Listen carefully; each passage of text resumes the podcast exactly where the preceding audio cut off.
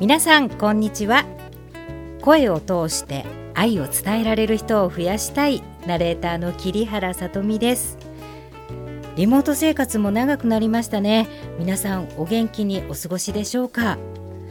今日はめっきり人と話す機会が失われた。この頃になってふと蘇った言葉についてお話ししたいと思います。私の家から何軒かマンションが駅に向かって続くんですが3軒目のマンションにはいつも同じ時間に女性の管理人さんがお掃除に出ているんですね。息子が子供の頃にはベビーカーに子供を乗せて電車が見える公園にお散歩に行くのが私の日課で管理人さんにも「おはようございます」と挨拶をしていました。ある日子供が歩けるようになってゆっくり手をつないで前を通ったら「歩けるようになったね」と喜んでくれましたまたある時は子供が自転車に補助輪をつけて乗ったら「すごいね」って褒めてくれたんですね。次に息子が「こんにちは」と挨拶しながら手を振ったら「なんて大きくなったの?」と驚いてくれました小学生になったら「あらもう公園には行かないわよね」「あなた本当に辛抱して息子さんをよく連れていたわよね」って私をねぎらってくれたんですね。ねぎらってくれる人なんています？もう感動しました。知り合いのいない場所に嫁に来ましてこの管理人さんとのほんの30秒くらいだと思うんですけどやり取り実はすごい楽しかったのかもしれないなと急に思い出したんですね。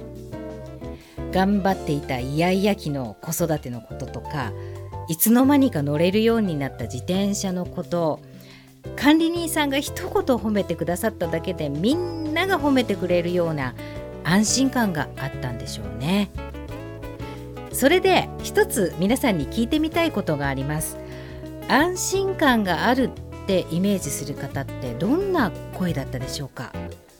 実はこの分析はものすごく大事なんです。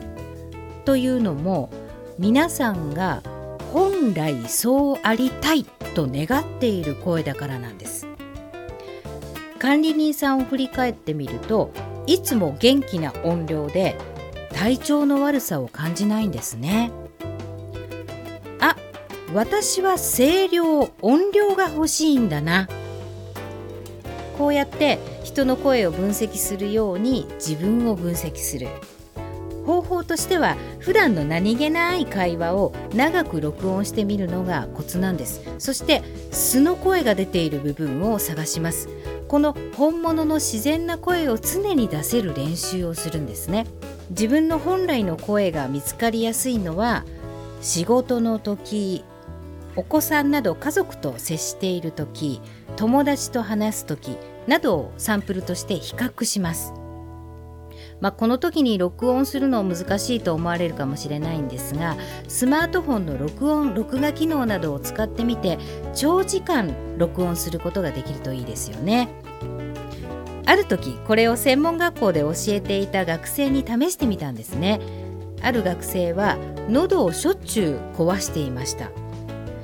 じっくり録音内容を聞いてもらったら壊しそうになるくらい興奮する瞬間が分かったんだそうです。本人は実はあんまり自覚なかったみたいで録音を聞いてびっくりしていました。その学生には伝える時は叫ばないと決めてもらったら随分といい声になりました。私としては管理人さんのように元気な艶やかな音量。これ目指したいですね。艶やか。めちゃくちゃいいですよね。ちなみに私商品としての声を出す仕事柄自分の声を知っているつもりだったんですけれど数ヶ月前に息子のテニスの試合をビデオで撮っていたのを見たら聞いたこともない派手な声が入っていました。興奮した学生の声を指導している場合じゃなかったですよね。でもナイス声量出るじゃんなんて思いました。何だったかな？ナイスショットとか言ってましたかね。挨拶だけの関係なんていう言葉がありますけれども私にとっては管理人さんは全然違った温かい関係でした。捉え方次第で人との関係も面白く変化するそんな風に感じる今日です。本日もお読みいただきお聞きいただきありがとうございました。